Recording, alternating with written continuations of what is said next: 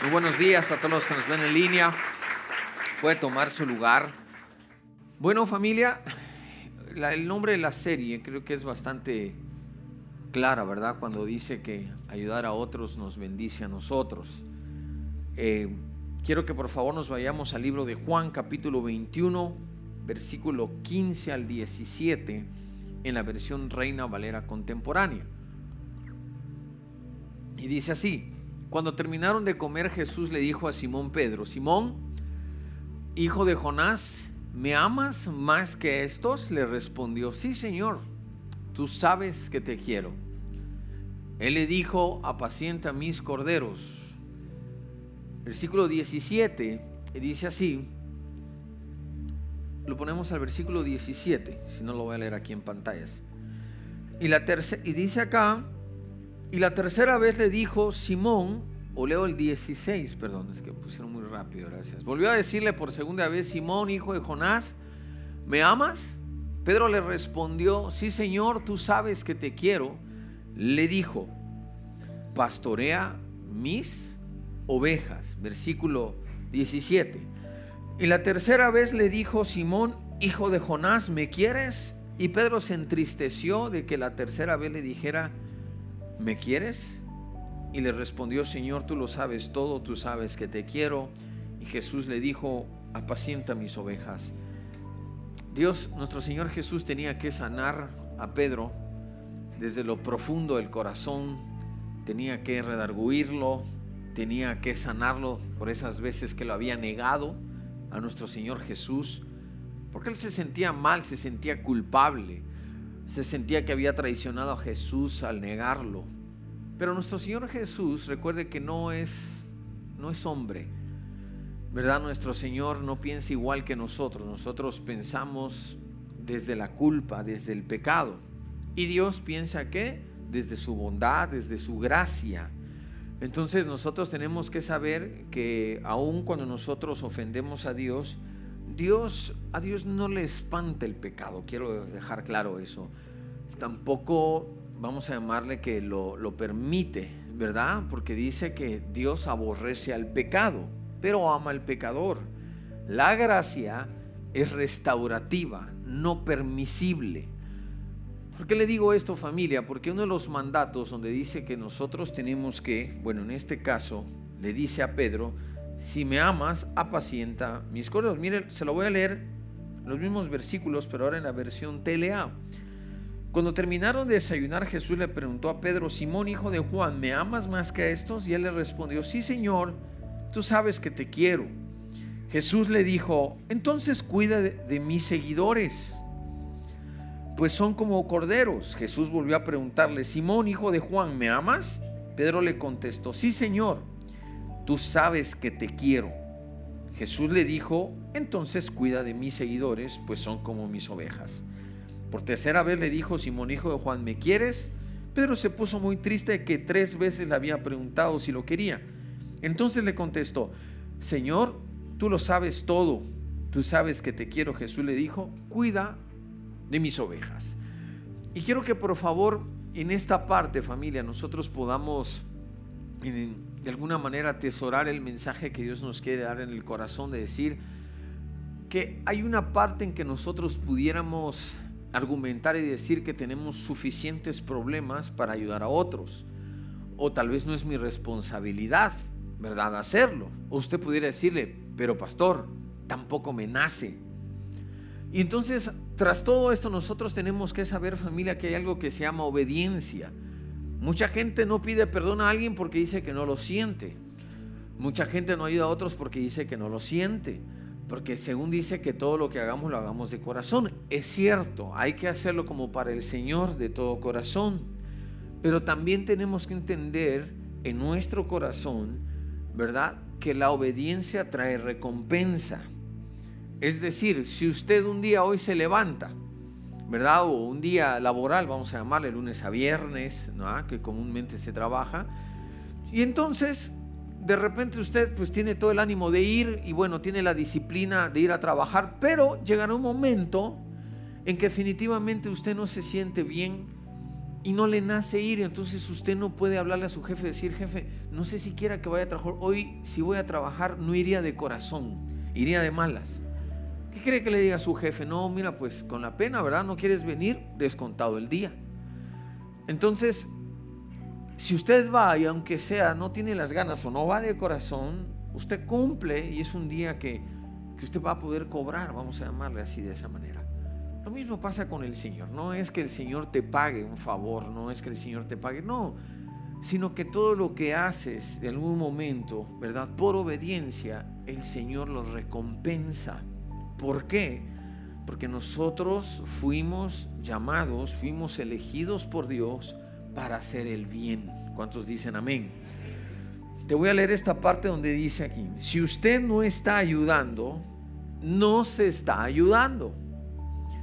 Pareciera, ¿verdad? Que suena raro esto, pero ¿qué te quiero compartir con esto? Que cuando nosotros estamos demasiado enfocados en nuestros propios problemas, perdemos el enfoque y ya no somos parte de la solución, sino somos parte del problema, porque constantemente estamos ofendiendo al Señor y no nos damos cuenta de que lo que Dios quiere es que nosotros pongamos nuestra mirada en lo que Dios nos mandó a hacer, no en las consecuencias que nosotros hicimos.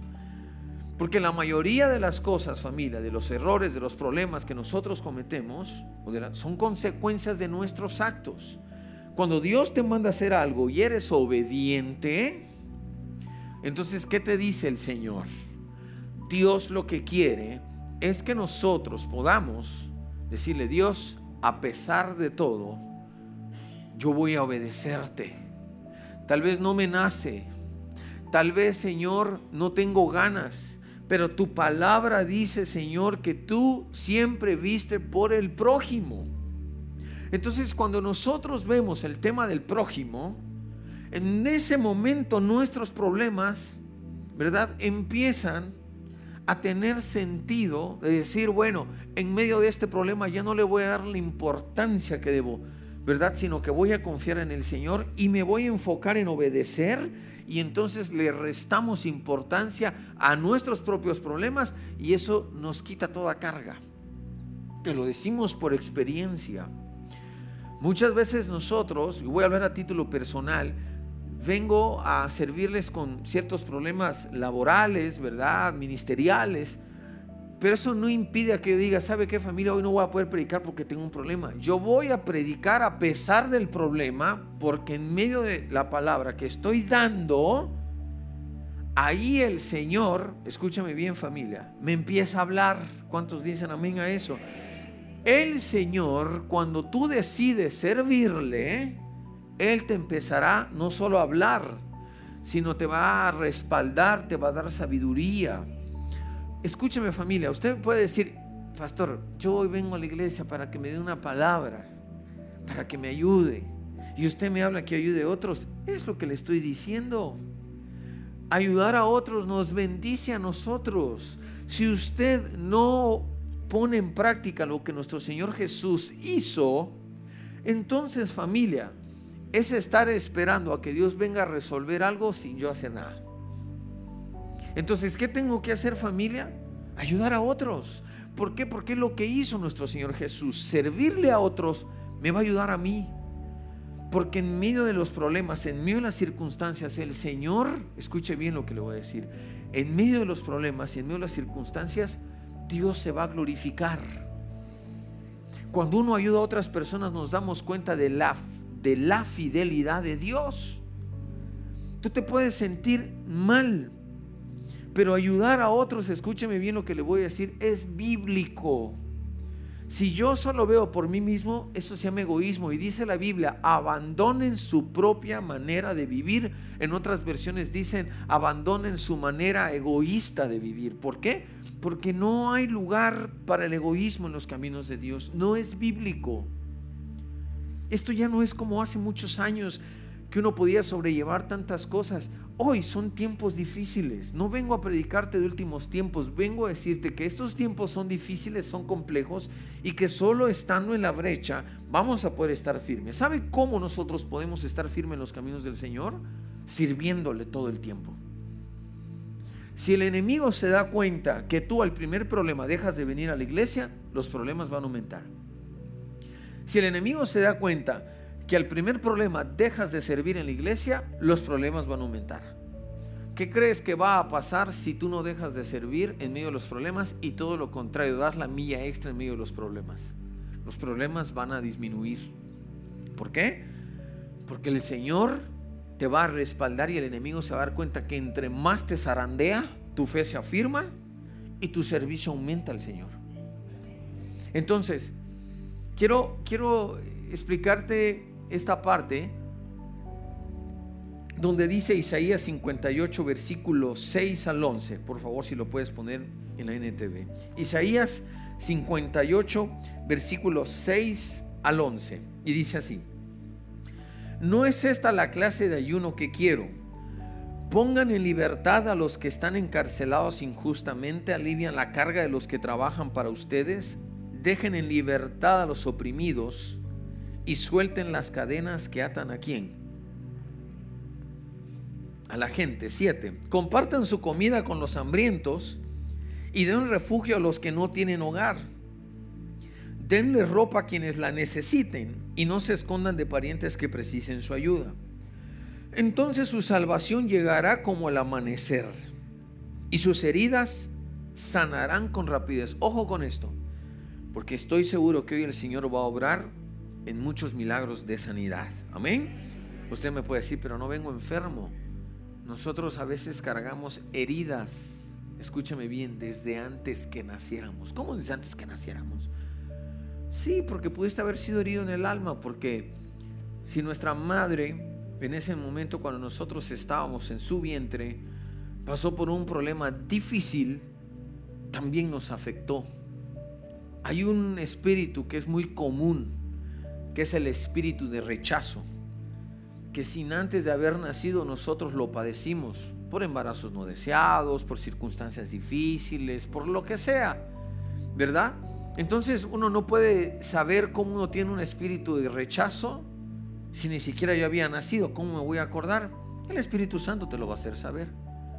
Si usted es una persona, en vez de ser sensible a la presencia de Dios, usted es sentido con todos los comentarios de la gente, entonces tengo un espíritu de rechazo. Lo voy a repetir porque es importante. Si yo en vez de ser sensible a la voz de Dios, a la presencia de Dios, y soy sentido con todo lo que la gente me dice, tengo un problema de rechazo. Entonces hoy el Señor hará un milagro desde su alma, desde su mente, desde su corazón, desde sus sentimientos. Y obviamente su cuerpo también será sano. Si usted lo cree, hoy verá un milagro. Amén. Hácelo fuerte al Señor. Eso fue una palabra que Dios el Señor. Él me dijo el Señor, voy a hacer milagros de sanidad. Yo decía, ok Señor, yo solo obedezco, tú lo haces. Y hoy que escuchaba esta alabanza de Se mueven las aguas, ¿verdad? Como el milagro que hizo nuestro Señor Jesús en el estanque de Bethesda. No sé si algunos recuerdan que cuando hicimos servicios de milagros en la otra auditorio en las fuentes, fue con esta alabanza. Y entonces le dije, ah Señor, porque ni siquiera me acordaba que habíamos puesto esto en la lista. ¿verdad? Entonces, hoy el Señor va a hacer un milagro de sanidad. Y esto lo confirma donde dice el Señor, ¿verdad? Entonces su salvación llegará como el amanecer y sus heridas sanarán con rapidez. Su justicia los guiará hacia donde familia, hacia adelante y atrás los protegerá la gloria del Señor. Mira, dice que su justicia va delante de ti, pero su gloria va atrás. Qué qué bendecidos, qué protegidos estamos. Versículo 9. Y esto se va a poner bueno hoy. Entonces cuando ustedes llamen, el Señor les responderá, sí, aquí estoy, les contestará enseguida. ¿Cómo va a contestar el Señor? Enseguida. Levanten el pesado yugo de la opresión y dejen de señalar con el dedo y de esparcir rumores que maliciosos, dice acá, versículo 10 alimenten a los hambrientos y ayuden a los que están en apuros, entonces su luz resplandecerá desde la oscuridad y la oscuridad que los rodea será tan radiante como el mediodía. El Señor los guiará continuamente y les dará agua cuando tengan sed y restaurará sus fuerzas y serán como un huerto bien regado, como un manantial que nunca qué. Hay gente que se siente seca, que se siente vacío, recuerde que nuestro Señor Jesús nos llamó para ser buena tierra, para que seamos qué? Fructíferos. Cuando nosotros nos sentimos secos, cuando no estamos caminando en el propósito de Dios. Cuando mi vida no tiene sentido, cuando no estoy caminando en el propósito de Dios. Nosotros podemos tener muchas cosas, familia. Pero si no tengo a Dios en mi corazón, si no estoy caminando en lo que Dios me mandó a hacer, entonces no estoy, no estoy siendo obediente, no seré bendecido. Si no estoy siendo obediente, no seré bendecido, familia. ¿Cómo dice el Señor que responderá prontamente? ¿Cómo dice que el Señor me sanará? ¿Cómo dice que su justicia irá delante de mí, que su gloria atrás de mí? Cuando ayudemos a los hambrientos, al necesitado, al enfermo, a todos ellos. Quiero contarte una anécdota que el Señor me recordó. Esto pasó aproximadamente hace unos 18 años, si no mal recuerdo. Y yo le decía al Señor desde ayer, ¿por qué Espíritu Santo no es motivo de duda, sino para poder comprender y darle el enfoque correcto a una experiencia que tuve hace muchos años. Y obviamente no conocía de Dios. Y recuerdo que un día iba sobre el libramiento sur, ¿verdad? El lado poniente, como eso de la, no sé, décima poniente más o menos. Recuerdo que iba escuchando unas alabanzas, no se crean, ¿verdad? No era convertido, iba escuchando otra, otra cosa. iba a casa ¿verdad? Y recuerdo que iba atrás de un bocho, un Volkswagen, y iban pues los papás adelante, iban dos niños atrás, recuerdo, como unos 6, 8 años, uno el otro. Entonces yo recuerdo que iba en el lado, en el carril de alta velocidad, por así decirlo, pero él venía despacio, iba atrás, no tenía prisa, iba a casa. Y en eso, en la parte de atrás, en el lado, vamos a llamarle la esquina trasera derecha, llega una furgoneta y le pega y yo vi claramente cómo la mamá en esos reflejos, en vez de protegerse, ella voltea y trata de agarrar a sus hijos y lo envía contra un árbol que estaban en medio pues, de, la, de la guarnición, ¿no? Y entonces yo veo que la furgoneta se da, se da ahora sí que al escape, empieza a huir y entonces como que me entró el espíritu de héroe, ¿verdad? Y decidí seguirlo. Entonces pues obviamente lo perseguí como unas 8 o 10 cuadras hasta que le cerré el paso, ¿verdad? Y entonces yo recuerdo que en una de esas que le cierro el paso, me bajo y a la hora que voy a verlo, ¿verdad? Al volante y pedirle amablemente que se bajara y respondiera, ¿verdad? Por el golpe. Entonces me doy cuenta que tenía la, eh, la nariz eh, quebrada y estaba sangrando mucho. Entonces, obviamente al ver esa imagen, pues le bajé el tono, ¿verdad? Y le dije, oye, mira, nos golpeaste y, tienes que responder por eso. Entonces yo me di cuenta que estaba muy tomado. Entonces me dice, no, es que no me di cuenta. Sí, le digo, no importa cómo haya sido, le digo, pero tienes que ir a responder, le digo. Entonces tenía un problema de saber si, si me seguía con su carro, pero dije, se va a dar la fuga otra vez, o si lo subía a mi coche y dije, pero lo va, lo va a manchar. Entonces le dije, ¿sabes qué? Eh, lo va a manchar de sangre, dije yo. Le digo, ponte, llevaba como una camisa al lado, no sé, le digo, ponte eso aquí, le digo, y no vayas a manchar el carro, ¿verdad? Entonces fue lo más obediente y allá nos vamos, ¿verdad? Regresar al lugar de los hechos, ¿no? Entonces yo iba tan contento y dije, ahorita voy a llegar a decirles, no, mira, yo lo agarré, lo atrapé y te voy a pagar, ¿no? Y entonces llego al libramiento, al, al lugar de los hechos, y me encuentro con la frustrada situación de que no estaba el papá, no estaba la mamá, no estaban los niños. Y ahí estaba el bocho embarrado, el, bocho embarrado ahí en el árbol, ¿verdad? Entonces yo agarro y le digo, oye, ¿dónde está el chofer? Y entonces uno me contestaba, no sé, pero el caso es que había mucha gente, ¿verdad? Y todavía no había llegado las patrullas. Y en eso me acerco más y le pregunto a otra persona, y obviamente yo la llevaba a esta persona a mi lado, y le digo, ¿en dónde está el chofer de este bocho? Y me dice, no está, se dio a la fuga. ¿Cómo que se dio a la fuga? Es que venía bien tomado también. Bueno, no me dijo también porque no sabía que el otro, ¿verdad? ¿Cómo que se huyó? Si le digo, es que mire, él fue el que los golpeó y no sé qué. Ah, no, yo no sé, yo nada más vengo aquí a ver, no sé qué, y se huyeron. Entonces, todas las ganas que tenía de sentirme héroe, ¿verdad? Que iba a pagar el golpe, se frustró. Tomado el que chocó y tomado el que le chocaron. Para colmo, en eso llega la patrulla y me encuentro, ¿verdad?, en un problema de decir, ¿será que lo entrego? ¿Será que le digo? Pues el otro venía tomado. Y entonces me sentí frustrado. Y este era el enfoque que el Señor hoy me contestó en la mañana. Me hizo sentir frustrado. Y le dije, bueno, ya te puedes ir, le dije. Pues ya se fue, le digo. Oiga, pero échame un ray, me dejó muy lejos de mi carro, me dice. Tenía razón, no, no había fallas en su lógica. Y lo regresé. Le dije, pero no vais a manchar un coche que no sé qué. Yo preocupado, ya sabe, la alfombra. Y entonces llegamos y, y todavía recuerdo que le dije, oye, pero deberías de cuidar trabajar en una funeraria. Recuerdo que me dio su tarjeta, todavía se puso las órdenes. Bueno, nos hicimos amigos. le dije, no deberías de manejar así, que no sé qué. Y se fue. Y me sentí frustrado. Me sentí frustrado porque yo vi la imagen de la mamá, cómo agarró los hijos entonces, pues obviamente el papá tomó la peor decisión de huir, ¿no? Entonces, ¿te imaginas? Apagar el coche, apagar la grúa, apagar el corralón, apagar todo, pues, ¿no?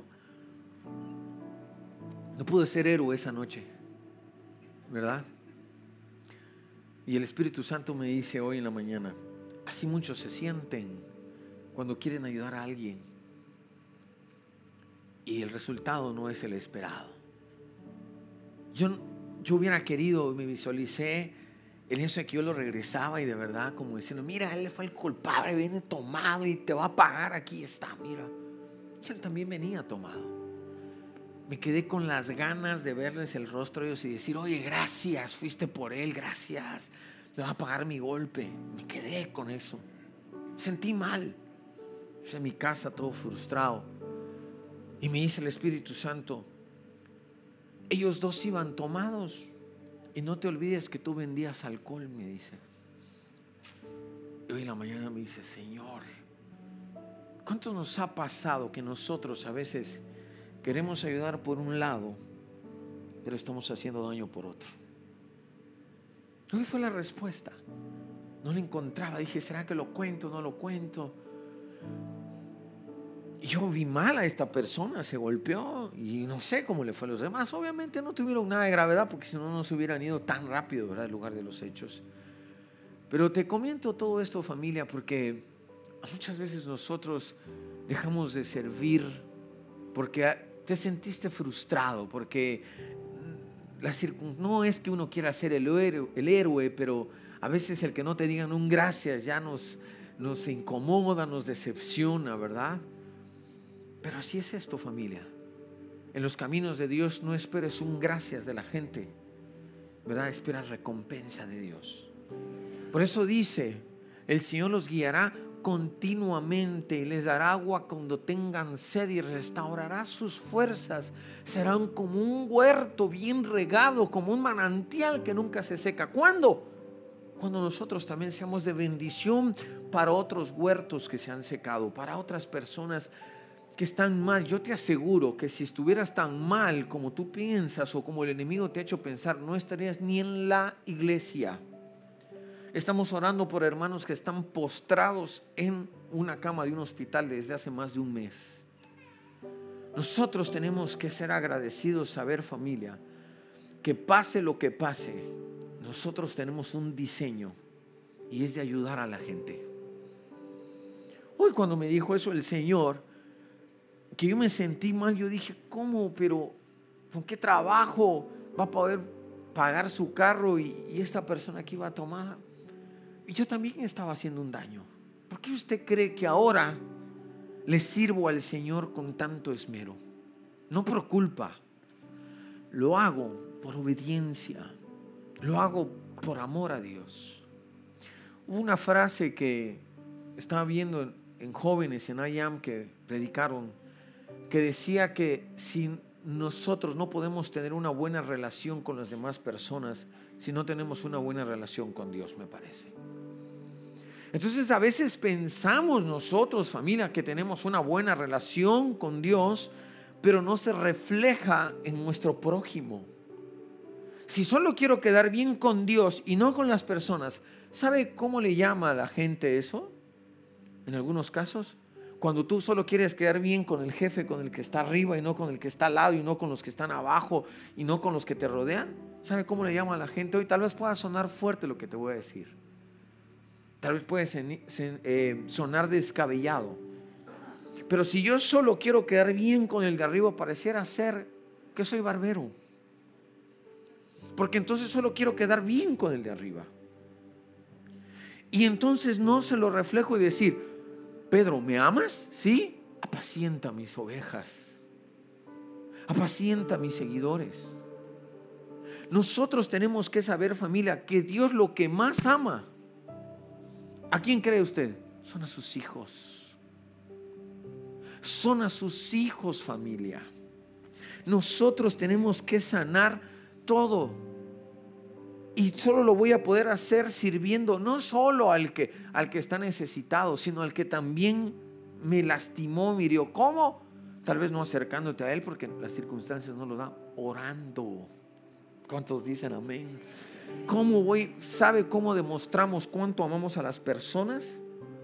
Cuando le dedicamos un tiempo de oración cuando estamos delante de nuestro Padre. Yo esa noche aún siendo pecador,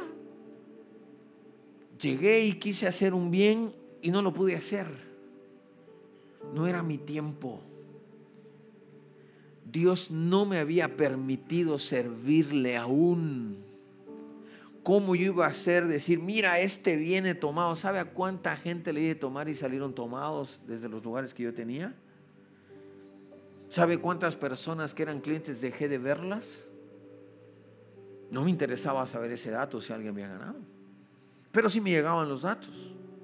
Cerramos 6, 7 de la mañana y me decían, oye, fíjate que salieron unas personas aquí, se fueron a estampar allá en un semáforo. Yo no me digo, pero murió, no, no, no murió. Ah, bueno. Ah, va a regresar a tomar más. Nada, no se crea. No, lo que le quiero decir es, y es cierto, lamentablemente la gente, lo digo a nivel general, toman y no, si no tienes escúcheme bien lo que me está poniendo, no era mi tiempo. ¿Con qué cara? Yo, no, este está tomado, míralo. Y yo señalando a uno que iba tomado, y yo a cuántos se estaban emborrachando en los antros que teníamos, en los bares. Ahora son los tiempos, familia. Eso es lo que te vengo a decir. Ahora son los tiempos de ayudar. Yo quería hacer un bien y Dios no me lo permitió. Ahora el Señor nos envía y nos dice, hagan el bien, el tipo de ayuno que yo quiero. Y mira lo que dice, siguiente versículo. Por favor, si lo puedes poner, Lucas 12. Entonces alguien de la multitud exclamó, Maestro, por favor dile a mi hermano que divide la herencia de nuestro Padre conmigo. Jesús le respondió, amigo, ¿quién me puso por juez sobre ustedes para decidir cosas como esa? Y luego dijo, tengan cuidado con toda clase de avaricia. La vida no se mide por cuánto tienen. A ver si lo puedes poner Lucas 12:15, pero en. 12:15. 12:15, por favor. Y luego miró Jesús a los que estaban ahí y les dijo, no vivan siempre con el deseo de tener más y mucho más. No por ser dueños de muchas cosas se vive una vida larga y feliz. ¿Qué quiero decirte con esto, familia? Solo, ya hay una alabanza que dice, solo Dios hace al hombre feliz. Solo ser obediente hace al hombre feliz. ¿Usted sabe con qué ganas le sirvo al Señor ahora? Porque Dios me dio el privilegio de poder servirle. ¿Qué está usted esperando familia para hacer el bien? Yo no digo que no lo haga pero haga todo lo que sienta de parte de Dios. Uno no dice, lo voy a hacer cuando me nazca, pastor. No solo es cuando nos nazca, es verdad que Dios ya nos mandó a hacer algo. Hoy el Señor nos va a sanar muchas cosas desde el fondo del corazón. Hoy va a haber muchos milagros de sanidad, estoy seguro. Ayer el Señor me dijo a las 11 de la noche, quiero sanarlos una persona que ha sido bendecida por Dios, lo primero que quiere hacer es llegar a ayudar a los demás y decir, yo quiero una persona que esté enamorada de Dios, quiere llegar a compartir del amor de Dios. Una persona que se siente con la presencia de Dios, quiere hacer el bien a todos. Una persona frustrada, una persona enojada, no quiere llevarle nada a nadie, no quiere nada. Entonces familia, ¿cómo el Señor me recuerda algo de hace 18 años que yo ya no lo tenía en el radar? ¿Por qué? Porque así como hay cosas que usted tal vez se olvidó y que lo lastimaron, hoy el Espíritu Santo se los va a recordar para que se pueda confesar, se pueda pedir perdón, uno se pueda arrepentir del mal que hizo y seguir adelante. Porque uno no viene a predicar condenación, uno viene a predicar qué? Salvación. Yo vengo a decirle a usted familia lo que a mí me ayudó y me hizo libre. ¿Sabe? Cuando yo vine a los caminos del Señor y, me di cuenta de que yo había hecho, que no solo estaba alejado de Dios, tal vez usted solo estaba alejado de Dios, yo era un enemigo de Dios. Yo no quisiera pensar que durante casi 15 años que trabajé en los antros, en los bares, tal vez hubo gente que sí murió saliendo un bar de nosotros. Qué triste sería eso. Pero hoy yo te vengo a decir que ya el Señor me llamó y es el tiempo de servir a los demás. Entonces la gente te va a medir por cuánto tienes. Dios te va a bendecir por cómo eres. Dios ve tu corazón. Por eso es importante cuidarlo. Usted no deje de hacer el bien. Tal vez ahora tengamos que ser más cautelosos por revelación, por muchas cosas, pero no dejemos de hacer el bien. El Señor quiere que nosotros salgamos y ayudemos a la gente que necesita tanto del Señor en estos tiempos tan difíciles y tan complicados. Uno a veces juzga a las personas y no te das cuenta de todo lo que pasó das cuenta de todas las situaciones, de que hay un trasfondo de traumas, de heridas, de marcas que nunca fueron sanadas porque no conocían de Cristo. Eran fuertes, olvidaron, pero nunca sanaron. Los que venimos acá tal vez no seamos fuertes y tal vez no hemos olvidado, pero hoy Dios te va a sanar. Estoy seguro que hoy el Espíritu Santo va a hacer un milagro a tu vida. Hácelo fuerte a Dios. Quiero leerte este versículo. Santiago 1:26. Se afirma ser religioso, pero no controlas tu lengua. Te engañas a ti mismo. Y tu religión no vale qué? Nada. La religión pura y verdadera los ojos de Dios, Padre, consiste en qué? En ocuparse de los huérfanos y de las viudas en sus aflicciones y no dejar que el mundo ¿qué? te corrompa, no dejar que el mundo te corrompa. Por eso escogí esta versión. El mismo versículo en la versión Reina Valera contemporánea dice así: Delante de Dios la religión pura y sin mancha consiste en ayudar a los huérfanos, a las viudas en sus aflicciones y mantenerse limpio de la maldad de este mundo. Ah, entonces, en medio de toda la ayuda que yo pueda haber, va a haber una maldad y una corrupción, pero dice el Señor, mantente limpio de la maldad y mantente incorruptible. Entonces familia, nosotros tenemos una asignación. Nosotros tenemos la presencia de Dios y si yo tengo la presencia de Dios, como decía el rollo de Isaías, por cuanto el Espíritu de Dios me ha ungido, ¿cuántos dicen amén? Entonces, el Señor nos ha mandado a orar por los enfermos, a liberar a los cautivos, a darle consuelo a los quebrantados. Pastor, yo estoy enfermo, yo, yo soy el cautivo, yo soy el que está oprimido. Y si lo haces con alguien más, si tú oras en obediencia por fe, ¿qué crees que va a hacer el Señor contigo? te va a sanar, te va a restaurar, te va a liberar, te va a dar gozo, porque le obedeciste al Señor en medio de las aflicciones, por cuanto obedeciste, el Señor te recompensará. ¿Cuántos dicen amén? Entonces familia, nosotros tenemos que saber que hoy lo que Dios quiere es que podamos estar firmes en los caminos de Dios. Dice así, nos creemos cerca de Dios por lo que sabemos y muchos estamos lejos por cómo somos.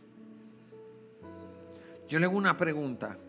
¿A cuántas personas usted ha podido ayudar o por cuántas personas está orando en medio de las aflicciones? Pastor, pero soy recién llegado. Qué bueno, está bien. Usted tal vez recién convertido, usted se quiere llenar. Está bien, familia.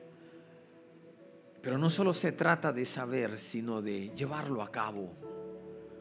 Si solo estás enfocado en las penas, en las ofensas, en las traiciones, en los que te lastimaron, escúchame bien familia, usted no podrá ser bendecido, no porque Dios no lo quiera bendecir, sino porque usted no ha renovado su mente.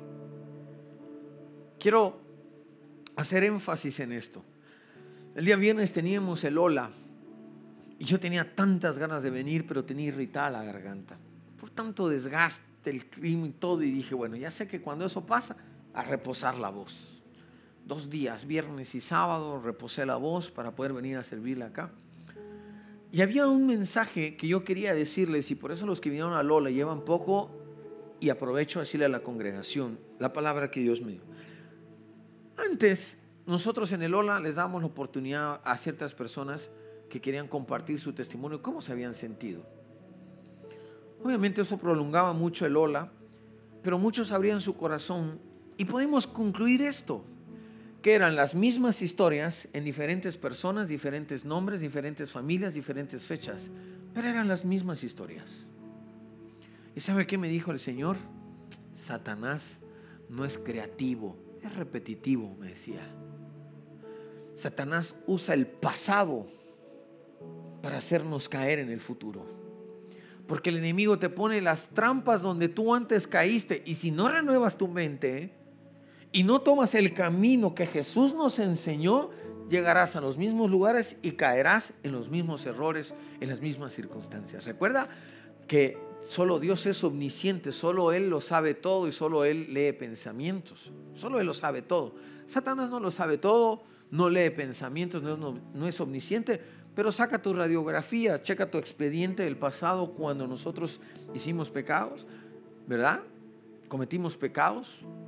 Y entonces dice, miren, este cuate le está echando muchas ganas, pero este es su estudio, este es su expediente. Entonces, mire, si ustedes por aquí le ponen dos, tres trampitas y no renueva su mente, va a caer otra vez. Entonces dicen los demonios, ya sabemos por dónde vamos a hacerlo caer. Y se da cuenta que si no renuevo mi mente, entonces Satanás no es que sea poderoso, es que nosotros le damos el poder cuando nosotros mismos caemos en los mismos problemas. La versión del mundo dice, y tropecé de nuevo y con la misma piedra, dice. Primera de caídos. ¿Por qué? Porque si yo vengo a, los caminos del Señor y sigo con la misma historia, con el mismo problema, entonces yo también me vuelvo repetitivo. ¿Cuántos saben que tenemos un Dios creativo? Y Dios creó los cielos, creó la tierra, y su creación.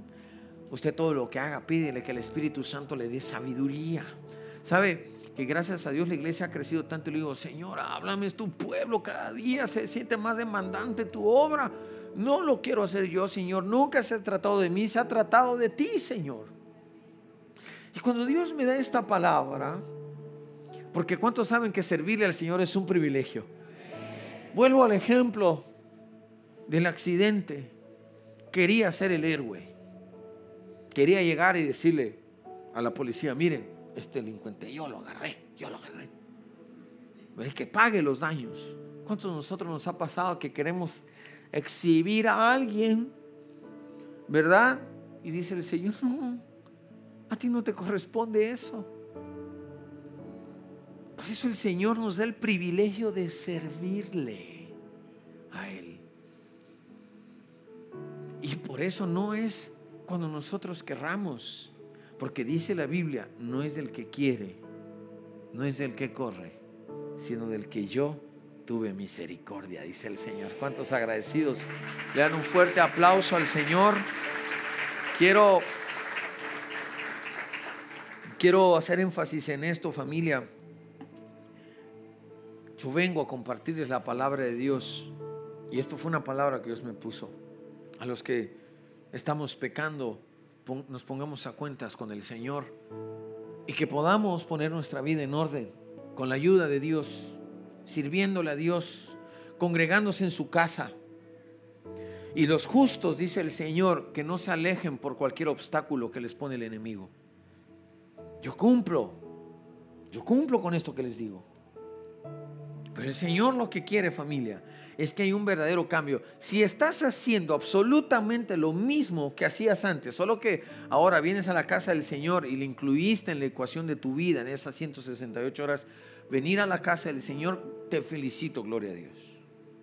Pero si usted no está aplicando cambios constantemente a su vida y sigue haciendo completamente lo mismo, se va a sentir frustrado. Y de la frustración viene el desánimo y del desánimo viene el distanciamiento del trono de la gracia. Y la gente, a falta de oficio, a falta de obediencia, empieza a cuestionar y dice, ¿y qué, ¿y qué sentido tiene la vida?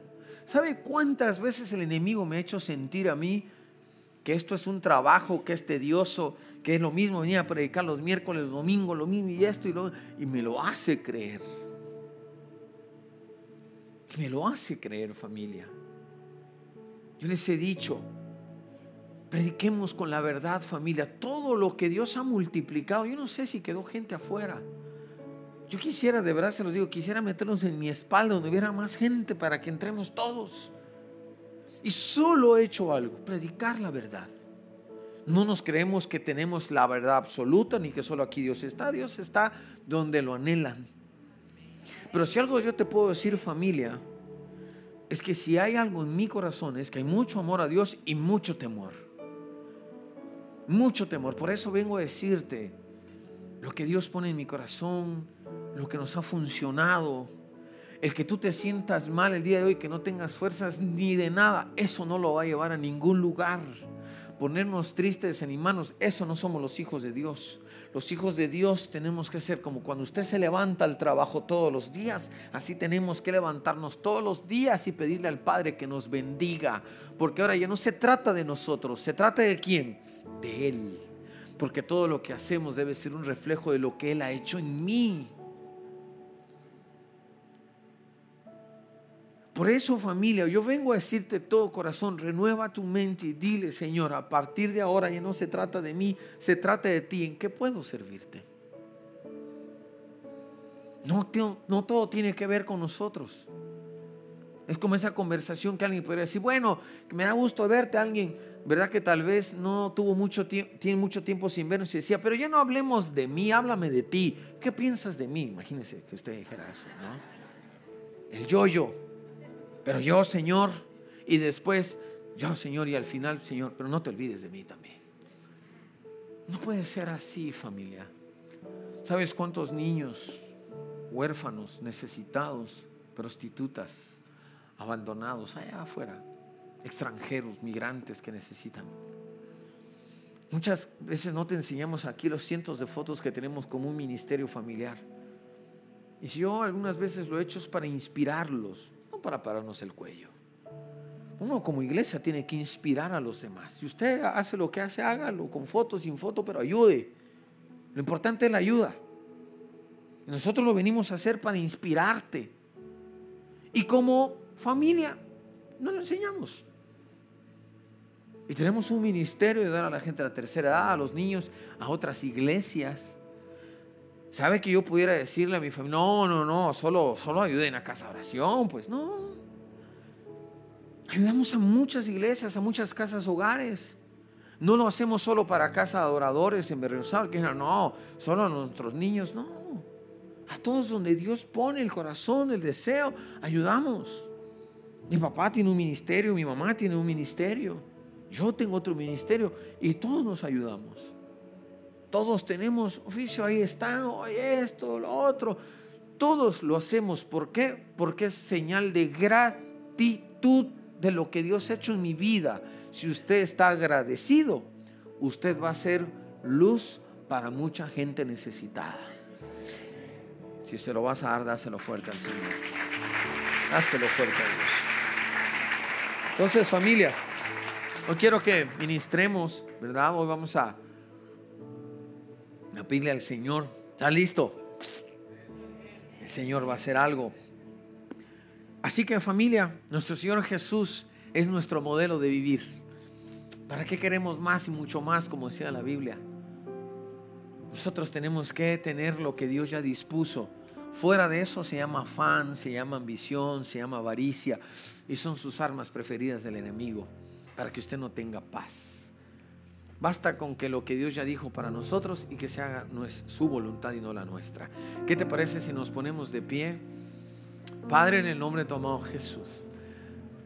Tú me dijiste anoche, Señor, que hoy ibas a hacer muchos milagros. Que hoy no es el estanque de Bethesda, hoy es el estanque en casa de oración. Hoy el Señor te dice, ya no tienes que esperar a que baje un ángel. Estabas postrado, estabas rendido, hoy el Señor te levanta. Ya no tienes que esperar Ahí donde estás, dile Señor. a que un ángel descienda. Si quiero, dile Señor Jesús. Las aguas del estanque. Hoy el Maestro viene a sanarte. Ya no tienes Solo dile. Señor, si quiero, si creo. Tu milagro ocurrirá porque se mueven las aguas del estanque. Porque el maestro llegó, te ofrece la sanidad. Las aguas se mueven, se mueven, se mueven y no se detendrán. Se mueven las aguas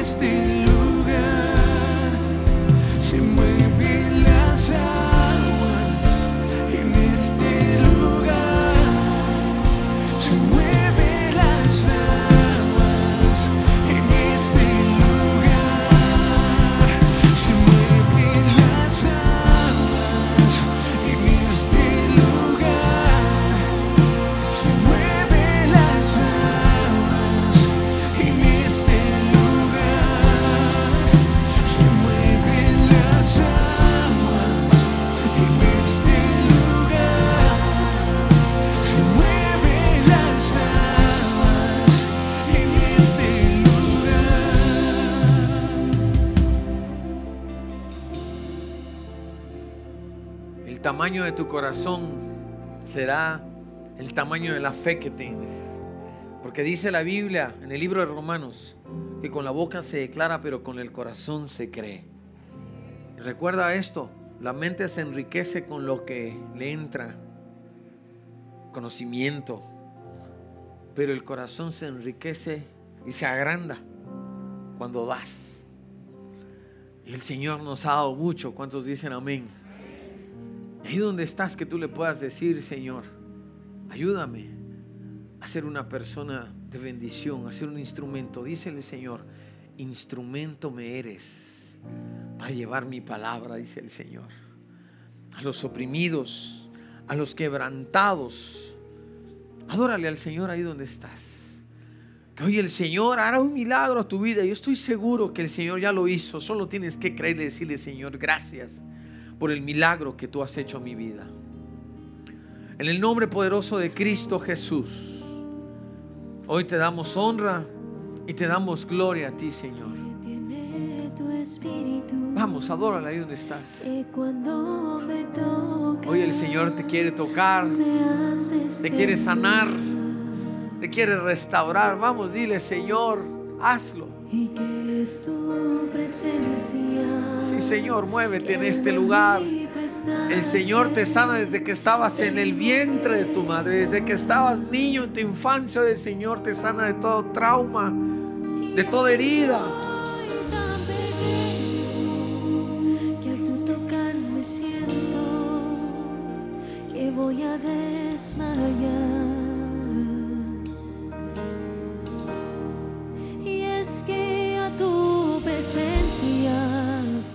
No hay aquí en la tierra con que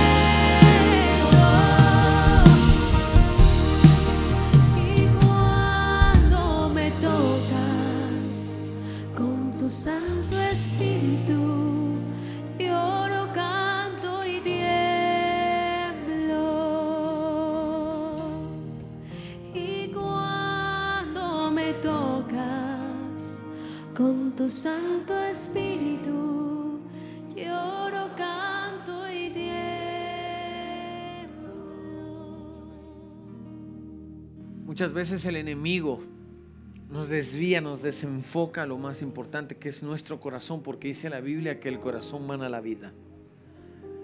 A veces hay gente que dice, Señor, tengo escasos los bolsillos, provee. Si eres un buen administrador de las finanzas que Dios te da, Dios nunca dejará proveerte. Pero si descuidas tu corazón, entonces somos más que mal administradores. Porque tenemos que pedirle siempre al Señor que guarde nuestro corazón de toda herida, de toda ofensa, de toda traición, de toda maldad, como decía la Biblia, de toda corrupción. Tenemos que ser incorruptibles. A medida que cuidas tu corazón, el Señor nunca dejará de bendecirte. Tú tienes que saber que el Señor bendice al buen administrador. Si tú no dejas de ayudar a los demás, el Señor nunca dejará de ayudarte a ti. Si tú no dejas de ayudar a otros, Dios nunca dejará de ayudarte a ti, nunca. ¿Por qué? Porque cuando tú te conviertes en un canal de bendición, el Señor siempre te bendecirá. Nunca te sentirás seco, nunca te sentirás sin sentido en esta vida, porque uno cuando camina en el propósito divino de Dios, uno se siente pleno. Cuando uno está fuera de los caminos de Dios, tengas lo que tengas, uno se siente frustrado. Así que ahí donde estás, dile, ¿qué te parece si juntos oramos y decimos, Señor Jesús, perdona mis pecados? Perdóname si tal vez me desenfoqué y no ayudo a los demás como tú lo hiciste. Pero a partir de ahora caminaré como tú lo hiciste, Cristo Jesús, con tu ejemplo. Y hoy te pido, Jesús, que entres a mi vida como mi Señor y mi Salvador. Y escribe mi nombre en el libro de la vida y bendíceme hoy y todos los días hasta que tú vuelvas por mí. Amén y amén. Dale un fuerte aplauso al Señor. Que Dios te bendiga.